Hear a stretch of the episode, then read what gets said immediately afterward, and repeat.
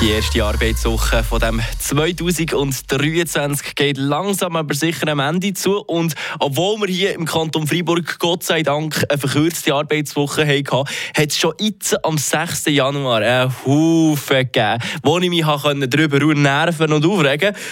Allen voran das eine Problem hier. Der Aufreger der Woche telefonieren. Es gibt doch nichts Schlimmeres als Leute, die einfach das Telefon. Ich kann es gar nicht mehr aussprechen. Es geht mir dermaßen auf den Senkel.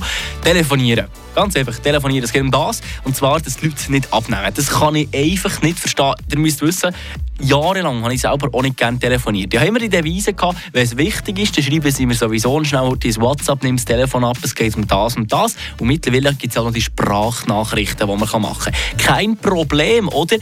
Mittlerweile bin ich etwas älter geworden und vor allem seitdem ich hier in diesem Radio arbeite, habe ich gemerkt, wie eminent wichtig es ist, wenn man erreichbar sollte sein. Vor allem, je nachdem, was man eine Funktion hat. Es gibt gewisse Leute, ähm, eine sehr spezielle Spezies, kann ich sie fast so bezeichnen. Das sind nämlich ähm, Medienbeauftragte in gewissen Unternehmen.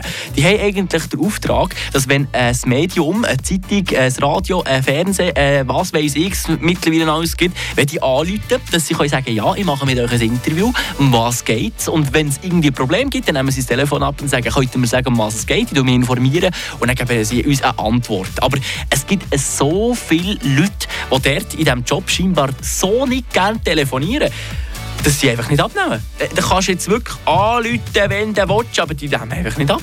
Ich frage mich dann, vielleicht sollten genau diese Leute, die Medienschaffenden, die eben auf der anderen Seite des Medienkuchen hocken, dass die eventuell sich überlegen, doch einen Jobwechsel zu beantragen. Frische Tag, der Radio FR Morgen mit dem Philipp Widra.